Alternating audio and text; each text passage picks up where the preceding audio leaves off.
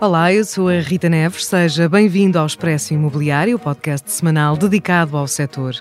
O investimento em imobiliário comercial caiu quase 50% nos primeiros nove meses do ano, em comparação com o mesmo período do ano passado. Um estudo da consultora JLL revela que o investimento rondou os mil milhões de euros. A incerteza e o conservadorismo dos investidores são apontados como os principais fatores, uma tendência que é global, mas que atinge também Portugal.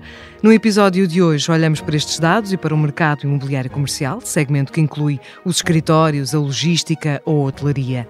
Está connosco Joana Fonseca, responsável pela área de Research e Consultoria Estratégica da JLL.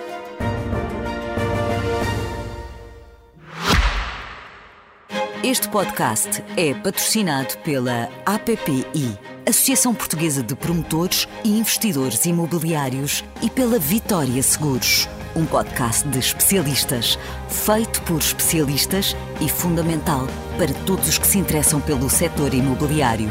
Acompanhe as mais recentes novidades, temas e tendências daquele que é um dos setores mais relevantes da economia portuguesa. Joana, olá, muito boa tarde, seja bem-vinda ao Expresso Imobiliário. Começo por lhe perguntar hum, o que é que demonstra este estudo e se estes resultados, uma quebra de quase 50% em comparação, hum, em termos homólogos, em comparação com o mesmo período do ano passado, se surpreendem. Obrigada em primeiro lugar, Rita, pelo convite. Uh, indiretamente à sua pergunta, não surpreendem os resultados e, e, no fundo, estes resultados são, já vinham a ser sentidos desde o início do ano, este abrandamento fruto de uma conjuntura macroeconómica muito mais desafiante. Temos a questão da incerteza também derivada de uma guerra que passou a estar na, na, na Europa uh, o ano passado. Uh, temos uma subida da taxa de inflação uh, e a subsequente subida das taxas de juros, ou seja, o ambiente imobiliário e conjuntural mudou muito. Portanto, de facto, embora se tenha registrado esta quebra muito significativa. É porque é uma queda bastante acentuada. Muito significativa. A verdade é que ela está completamente em linha com os valores globais e os valores da Europa como um todo, que também decresceu 61%. Ou seja, uhum. de facto, há uma quebra global que, como a Rita disse no início, tem muito a ver com esta incerteza do mercado e posso também acrescentar que há um desfazamento entre as expectativas de quem compra e de quem vende. Enquanto não houver este alinhamento, também mais difícil uhum. é a concretização das operações. Em relação. Sobretudo em relação aos preços. Uhum. Ou seja, há aqui ainda um desfazamento entre as expectativas de quem quer comprar e quem quer vender. E, portanto, este encontro acaba por ser mais difícil, o que faz demorar mais a concretização das operações, porque apetite para o mercado imobiliário continua a existir. Uhum. É só mais um adiamento uh, nem é um adiamento, é um atraso nas próprias negociações. É isso que eu ia perguntar, é mais uma demora, não é? Ou, é. ou seja, como se prolongassem um pouco a decisão. Exatamente, exatamente. Ou seja, é este desfazamento que faz aqui, porque a verdade também há aqui outra questão que é importante referir também o custo de capital mudou. Ou seja, esta uhum. subida das taxas de juros faz com que uh, o custo de capital tenha aumentado. E, portanto, é toda esta conjuntura, no fundo, uh, que faz com que não há perda de atratividade do mercado, há sim um ajustamento a umas condições mais desafiantes que fazem com que todos os processos de negociação sejam mais prolongados no tempo, o que impacta, obviamente, o fecho destas operações uhum. e depois tem impacto no volume de investimento a que nós chegamos. E esta é uma tendência que se verifica desde quando é que se começou a verificar este abrandamento no investimento no imobiliário comercial? Sobretudo este ano, até porque o ano passado foi um ano recorde no investimento imobiliário em Portugal comercial. Uhum. Um, e, portanto, o ano passado também é verdade que se nós formos olhar historicamente para o mercado, porque muitas vezes estamos muito centrados no. Este ano, o ano passado foi um ano recorde e agora temos aqui, quando comparamos os períodos homólogos, uma quebra muito grande. A verdade é que, historicamente, se nós analisarmos os últimos 10 anos do mercado de investimento comercial em Portugal, a dimensão média do mercado ronda os 2 mil milhões de euros. Portanto, nós diríamos que chegámos ao terceiro trimestre de 2023, mais ou menos a meio daquilo a meio. que é a uhum. tendência uhum. ou, ou a métrica média do mercado. E depois, obviamente, tivemos anos muito bons, como o ano passado, em que tivemos uh, uh, um investimento acima dos 3,400 uh, mil milhões de, de euros mas cada vez que acontecem estes outliers do mercado, ou seja, estes valores muito acima, de, tem a ver com transações muito grandes que aconteceram uh, nesses uhum. anos em que isto aconteceu. O que foi que, que aconteceu também seja, estamos em, a falar de grandes negócios que Grandes negócios, como por exemplo, houve o grande negócio hoteleiro de, de, de uma venda de um portfólio muito grande de hotelaria o ano passado, que teve um impacto muito significativo. Por isso, no fundo, Vínhamos de um ano com os valores muito altos e, portanto, esta quebra é natural, fruto desta conjuntura, uhum. um, mas não surpreende de tudo. E já me, já me disse, Joana, que, que segue a tendência da Europa e, e, mundial. Em termos de comparação, como é que nós estamos em relação a outros países europeus e outros países mundiais? o investimento global como um todo caiu cerca de 50%, sobretudo quando, quando comparamos uhum. com os Estados Unidos. Na Europa estamos cerca de 60% abaixo. Depois, uh, geograficamente, obviamente, há sempre diferenças. Claro. Uh, e tem muito a ver também com o apetite. E, e aquilo que nós sentimos é que, obviamente, mercados que são mais maduros e que estão muito já na base de investimento do, dos investidores, se calhar retraem-se menos. Embora isto seja mesmo uma, uma, uma, uma tendência global, ou seja, nós em Portugal não estamos à margem daquilo que se passa globalmente. Estamos em linha, é um. Estamos completamente. É um decréscimo e esta incerteza é, é, o mesmo nível verificado noutros países europeus? Por exemplo, comparativamente à Espanha, que está Sim, sim, sim, completamente em linha. Até porque os fundamentais do mercado nacional continuam bastante fortes. Nós temos uh, um bom estoque de investimentos, chamemos-lhe assim. Continuamos a estar completamente no radar dos investidores internacionais Rita, mesmo neste enquadramento macroeconómico mais uhum. desafiante, 70% do investimento este ano foi internacional. Uh, portanto, nós somos ainda. Um, e, esse, um... e esse é um dado importante que eu vou querer explorar nesta, nesta nossa conversa, mas ainda para percebermos melhor, Joana, estamos a falar de um segmento que inclui aqui um, diversas, uh, diversas vertentes. Portanto, temos os escritórios, temos a, a hotelaria, temos a logística. Uh, este, esta diminuição do investimento não se verificou de igual forma para Sim. Nesses, nesses segmentos. Portanto, qual, qual é que é o setor mais, mais afetado dentro do segmento comercial? Diríamos neste momento, sobretudo, os escritórios, mas acho que isto tem que ser enquadrado. Uhum. Uh, ou seja, a verdade é que quando nós olhamos para o investimento comercial em Portugal, 60%, nos últimos 10 anos, mais uma vez, eu acho que é sempre bom este paralelismo para não nos centrarmos só neste, neste, neste, neste período temporal curto, que ainda para mais tem muitos desafios que estão a ser aqui colocados. Quando olhamos para os últimos 10 anos, 60% do investimento comercial em Portugal foi feito no segmento de retalho e escritórios. Retalho explicado porque foram transacionados muitos centros comerciais com um volume muito grande, obviamente um centro comercial tem um volume de investimento muito grande, e também porque nós tínhamos um parque de escritórios uh, uh, muito atrativo. E a verdade é que dá cerca de 5 anos para cá a diversificação uh, da alocação de capital, a alocação de capital tem-se vindo a diversificar. E, portanto, algo que também não é, que não é só uma tendência do mercado nacional, também se tem vindo a sentir no mercado internacional. Ou seja, há uma queda no investimento em escritórios uhum. e há uma subida de outros setores. Obviamente, no período pandémico e pós-pandémico, o retalho não era de todo um segmento atrativo em termos de investimento. A verdade é que nestes primeiros três trimestres deste ano, estes primeiros nove meses, o retalho foi, uh, representa 35% do uhum. investimento uhum. nacional. manifesta a rota de recuperação. Sim, sobretudo através de ativos de standalones e de, do, daquilo que nós chamamos de comércio alimentar, uhum. sobretudo supermercados, têm tido um grande que se pensava que na pandemia que as pessoas iam deixar de ir à loja e de, e de consumir acabou por não se verificar, portanto os centros comerciais, tudo o que é, e os, os próprios supermercados, todos este, esses, esses estabelecimentos acabaram por fazer continuar eh, a fazer sentido. Sim, e a verdade é que se nós olharmos para os centros comerciais, que foi efetivamente um, um, dos, um, um dos ativos mais impactados pela pandemia, pelas restrições que tiveram durante aquele período e de facto porque em nível da, do seu desempenho foram muitíssimo afetados. A verdade é que nós olhamos hoje para o mercado e o nível de vendas e o nível de tráfego pedonal nos centros comerciais, sobretudo nos, nos, nos centros comerciais dominantes, chamemos-lhe assim, uh, já estão em recuperação e em franca recuperação, nomeadamente vendas acima dos valores de 2019 que tinham sido uh, os máximos registados até agora, a nível de tráfego ligeiramente abaixo de, uh, de 2019, mas muito consistentes face a 2022, ou seja, Rita, se nós olharmos para o nosso contexto e, e, e, e com, com, com, com o rendimento disponível das famílias, mais apertado, a verdade é que o consumo continua a existir. Não só porque o consumo eh, continua a existir nos centros comerciais, há uma maior conversão, é de uma visita em vendas. Uhum. E isso, em termos de desempenho, é muito positivo. Uh, e mesmo a questão das rendas dos centros comerciais e efetivamente. Ou seja, ou continua, seja, continua a ser a valer a pena e ser um bom investimento sim, uh, nesta e, parte comercial. E acreditamos que uhum. com estes níveis de investimento os centros comerciais possam voltar a ser um ativo a ser transacionado. E com essa incerteza que, que falávamos e com a incerteza e conjuntura económica e não se não se saber como é que vai ser também em termos de consumo, como é que os cidadãos e os portugueses vão comportar em termos de consumo, nomeadamente já no próximo ano. Essa incerteza está a fazer algum travão nesta na área do, do retalho?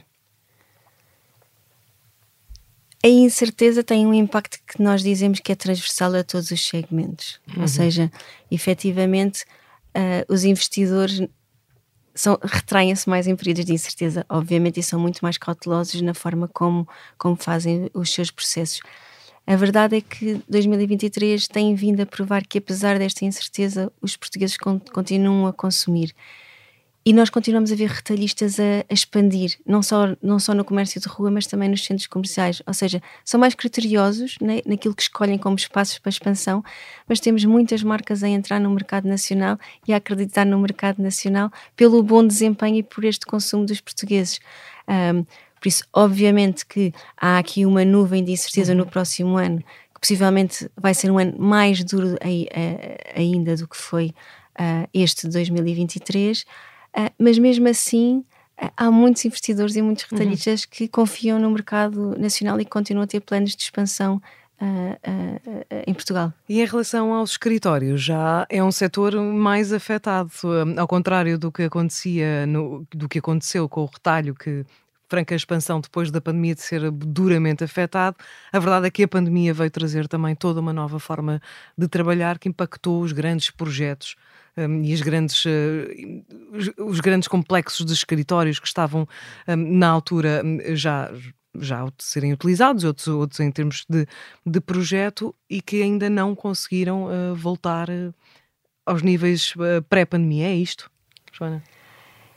Os níveis de absorção de escritórios efetivamente desceram muitíssimo. Nós, uh, nestes primeiros nove meses do ano, o volume da absorção de escritórios decresceu a 70%, quando comparamos com o período homólogo. É muito. O que é bastante uhum. significativo. Mais uma vez, 2022 tinha sido um ano recorde, estou a falar em Lisboa, no nível de, de ocupação de escritórios. Um, e, e, portanto, temos, temos que, que perceber também que se o ano passado, nas 10 maiores transações, Uh, duas delas foram acima dos 20 mil metros quadrados. Uh, dentro deste, uh, ainda houve mais duas acima dos 10 mil metros quadrados e que nas 10 maiores todas foram acima dos 5 mil metros quadrados. Este ano houve duas operações única e exclusivamente acima dos 4 mil metros quadrados, uhum. ou seja, houve aqui um paradigma que mudou. Mudou. Ou seja, há aqui um decréscimo da área média que obviamente tem impactado a, a absorção de escritórios o que nós sentimos no mercado, na JLL e por inúmeras conversas que temos com empresas e com ocupantes, estas empresas neste momento, no fundo, estão a repensar as suas estratégias do workplace, uhum. ou seja, como é que trazem o trabalho híbrido uh, para dentro dos seus espaços de escritórios, como é que dão condições de atratividade nos seus espaços de escritórios para que os colaboradores queiram vir mais vezes ao escritório. Um, e portanto há aqui quase que um período de estou à espera, estou a estudar como é que quero que os meus colaboradores e como é que eu quero absorver estes colaboradores aqui, porque a verdade é que nós sabemos que os espaços de escritórios têm muita importância na atração e retenção de talentos e portanto isto tem impactado nas decisões e falou, de Joana, nessa, nessa, mudança que, que foi muito importante, esta mudança de paradigma que as empresas, próprias empresas, se ajustaram, não precisam de espaços tão grandes e o que temos assistido até lá fora e nos Estados Unidos, ainda agora, ainda agora foi, foi isso notícia, temos eh, vários uh, complexos de, de, escritórios partilhados a irem à falência, portanto a fecharem. Não... Há uma, pelo menos esta mudança de que não é preciso tanto espaço uh, no que respeita aos escritórios. Oh, Rita, acho que temos que ter cuidado com estas análises e essas comparações por uma razão o mercado dos Estados Unidos tem diferenças muito grandes em relação ao nosso mercado e, e, e o que nós consideramos na JLL é que há aqui quase com um efeito de contaminação. É verdade que o setor de, o segmento de escritórios nos Estados Unidos está a passar, se calhar, um dos piores momentos uhum. da sua vida enquanto ativo imobiliário mas temos que pensar como é que, como, é que, como é que os americanos trabalham e, por exemplo, os tempos de deslocação de um americano para o trabalho são enormíssimos. E, portanto, isso tem um grande impacto quando depois há custos acrescidos, uh, não só para as empresas que estão a arrendar esses espaços, como para mim, enquanto colaborador, que tenho que fazer uma deslocação que me demora ida e volta três horas, se calhar, por dia, quando eu consigo fazer o meu trabalho de casa.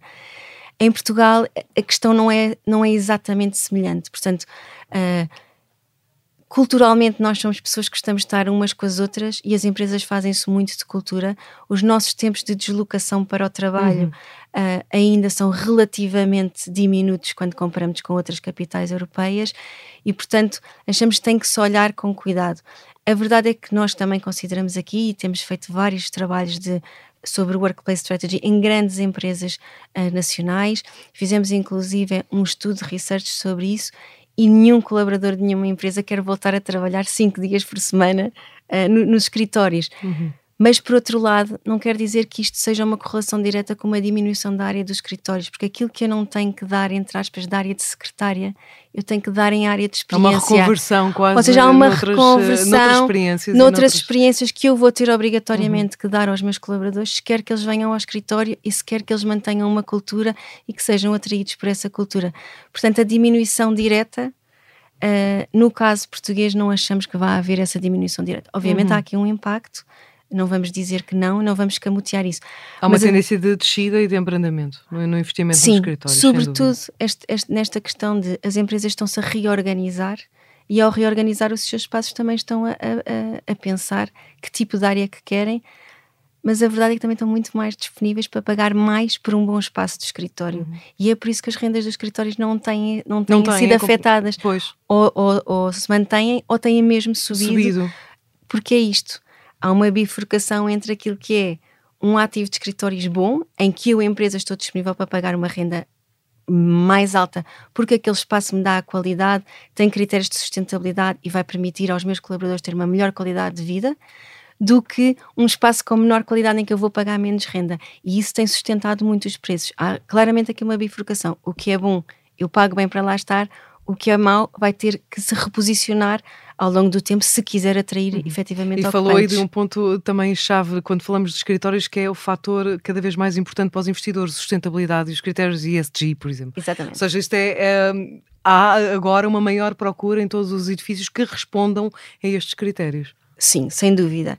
Não só a nível dos ocupantes, como a nível dos investidores. Há investidores que pura e simplesmente já não olham pelos seus critérios de, de política de ESG uh, de, enquanto, enquanto empresa, em que não podem investir com, sem, sem ter esse tick in the box, vamos chamar uhum. assim, desse critério.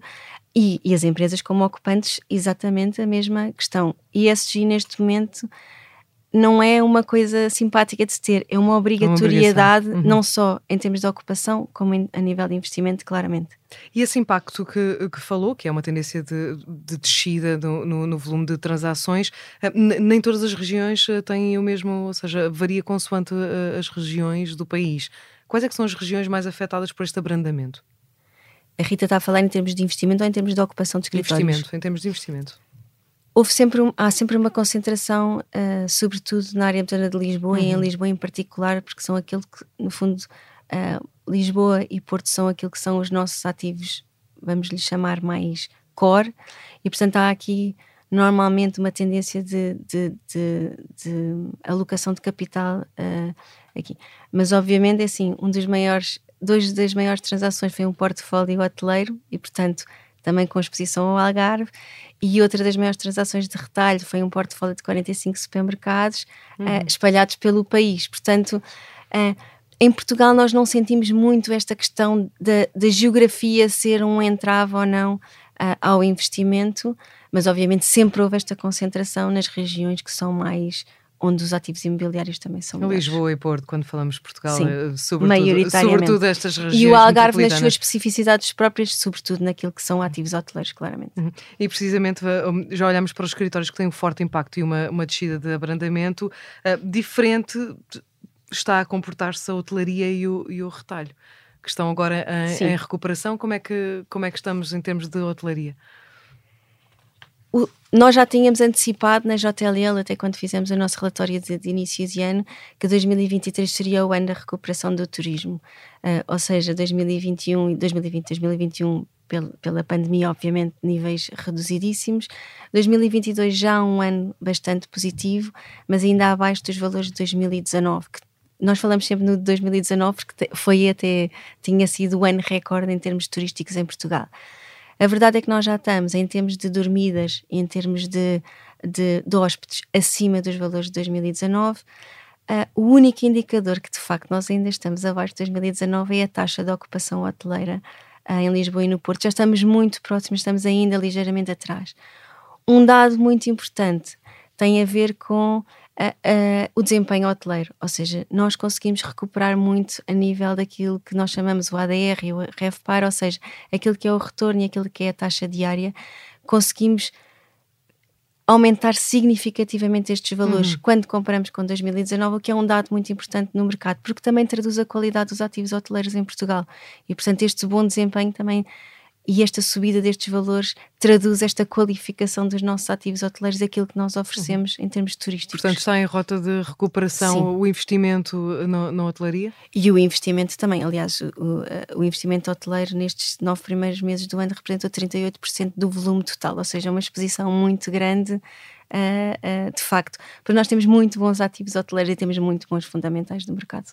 E falou precisamente há pouco, Joana, de que os clientes internacionais foram responsáveis por 70% dos investimentos uh, realizados nesta, nesta área do, do, do imobiliário comercial recentes medidas, como o fim dos vistos gold, agora com, com o fim do, dos benefícios fiscais para os estrangeiros, uh, para os residentes não habituais, de alguma forma fizeram diminuir o investimento estrangeiro?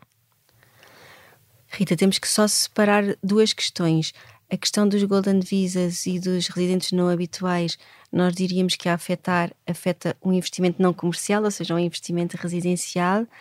Um, e, portanto, nós diríamos que não diretamente, mas sim indiretamente. Eh, porquê? Para um investidor é muito importante saber com que regras é que pode entrar no mercado.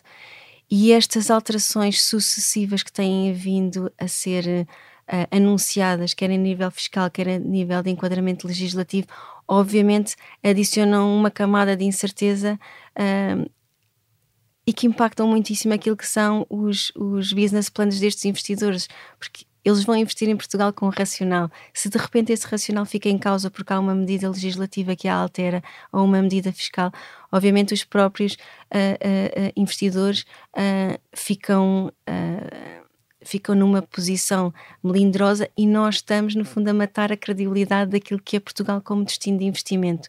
E, portanto, embora não digamos que há uma afetação direta no mercado uhum. comercial, obviamente estas alterações e, e, e esta instabilidade cria obviamente impacto na nossa credibilidade enquanto, uhum. enquanto e vocês sentem isso na, na JL Legal? Tem investidores que, que ficam mais eh, desconfiados ou, ou com maior ponderação no, nos investimentos que fazem eh, por causa destas mexidas, todas estas alterações que foram feitas nos, recentemente? Eu acho que, sobretudo, a questão da ponderação é importante, Rita, não é? Porque uh, eles estão a analisar o mercado e, ao analisar o mercado, analisam num como um todo e precisam ter algumas certezas daquilo que vai acontecer no futuro. E, obviamente, há sempre, há sempre camadas de incerteza em todo o tipo de investimento e o investimento imobiliário não é exceção. Mas todas estas alterações fazem com que, lá está, todos estes processos de decisão para investir em Portugal podem ser mais prolongados porque se quer ter uma certeza maior de que a lei não vai mudar, que de facto a conjuntura é assim, que de facto o enquadramento não vai ser alterado e que, que afeta a nossa credibilidade enquanto destino de investimento. Afeta. E afeta de outra forma indireta, que é empresas que pensam vir para Portugal, olhando para estas medidas e para não, os trabalhadores, não, eh, pensam eh, duas vezes agora se trazem para Portugal ou para outros países. Claro. É? Portanto, acaba por uh, impactar sempre. Sim, porque nós, nós vivemos num mundo global, não é? Portanto, nós estamos sempre em concorrência com os outros. Aquilo que nós tiramos de nós próprios, alguém vai beneficiar. Uh, portanto, às vezes estas medidas deviam ser analisadas de uma forma mais global e perceber-se exatamente quais são os impactos delas em termos concretos antes de serem anunciadas. Até podem fazer algumas delas sentido, não dizemos que não, mas pelo menos que haja dados e que haja uma consubstanciação uh, uh, em dados e em análises para que sejam tomadas, para não seja só uma descredibilização sem qualquer fundamento, até técnico. Uhum. E no contexto atual, eh, Joana, com, tivemos um abrandamento na, na taxa de inflação, também uh, uma pausa na, na subida da, das taxas de juros, ainda assim conseguimos perspectivar como é que vai ser este final de ano e o arranque de 2024? Esses, esse, esses dados são positivos, ou seja, o abrandamento da inflação e, e, e das taxas de juros efetivamente são positivos, Rita, mas o clima de incerteza ainda é bastante grande. Portanto, diríamos que este final do ano ainda vai estar muito envolvido nesta incerteza. 2024 consideramos que vai ser um ano ainda difícil, pelo menos os primeiros uh, seis meses do ano, claramente. Uh, esta instabilidade também, não só macroeconómica, mas agora governativa em Portugal, também tem implicações, uhum. na, na, obviamente, na forma como os investidores olham para Portugal. E, portanto, nós precisamos de alguma estabilidade para que os níveis, não é só em Portugal, é em nível global, alguma estabilidade um, quando falamos em investimento e, portanto, consideramos que 2000, o final de 2023 e 2024 ainda podem uhum. estar ainda envoltos nesta incerteza e nesta maior cautela dos investidores. Mas conseguimos antecipar quebras tão abruptas como esta que, que registraram no, nos primeiros nove meses do ano? Quebra de 50% é muito. Ou, ou não, é não muito... vai, ou não vai chegar a esses valores, tendo em conta que este ano também já foi mais uh, fresco? Sim, ac é, acreditamos que não vai haver outra vez em 2024 uma quebra de 50% uhum. face a 2023, até porque nós estávamos, era como a Rita dizia e como eu referi, nós estávamos num patamar muito elevado um, e vínhamos de uma conjuntura muito positiva em todos os aspectos, não é? Taxas de juros muito baixas, ou seja, de facto, vínhamos de anos uh, em que o contexto era muitíssimo positivo. Portanto, não, não, não antecipamos que possa haver um decréscimo abrupto em 2024 ao mesmo nível, uh, mas consideramos que os níveis de investimento não vão voltar aos níveis de 2022 ou dos outros melhores anos no passado rapidamente, ou uhum. seja, talvez a recuperação total se possa vir a sentir final de 2024, mas provavelmente até só em 2025. Portanto, 2024 ainda será um ano bastante morno e cauteloso em termos de investimento. Ainda assim, Joana, para terminarmos, para quem nos ouve, vale a pena investir no imobiliário comercial? Há retorno? Há retorno, com certeza, sim. Há muitas oportunidades ainda, Rita, uh, e os nossos fundamentais estão cá todos.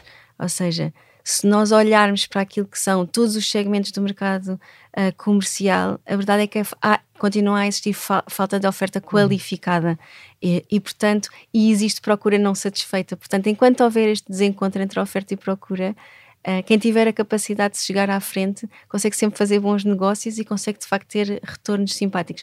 Num ambiente, obviamente, mais desafiante, mas continua de facto, os fundamentais uhum. continuam a existir no mercado nacional, sem sombra de dúvida. Ou seja, o comercial segue a tendência do residencial no que respeita à procura e à oferta. Não há, eh, Exatamente. Não há oferta suficiente para a procura.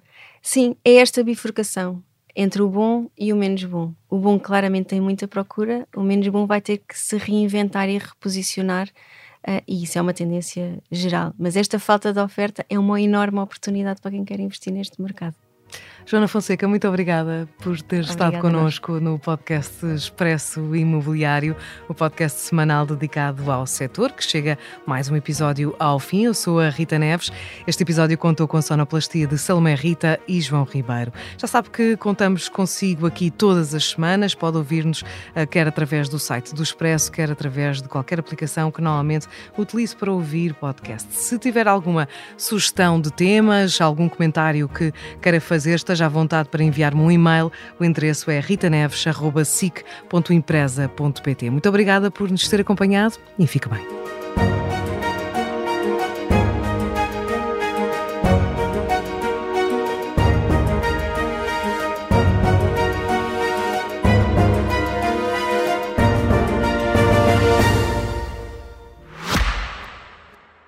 Este podcast é patrocinado pela APPI. Associação Portuguesa de Promotores e Investidores Imobiliários e pela Vitória Seguros.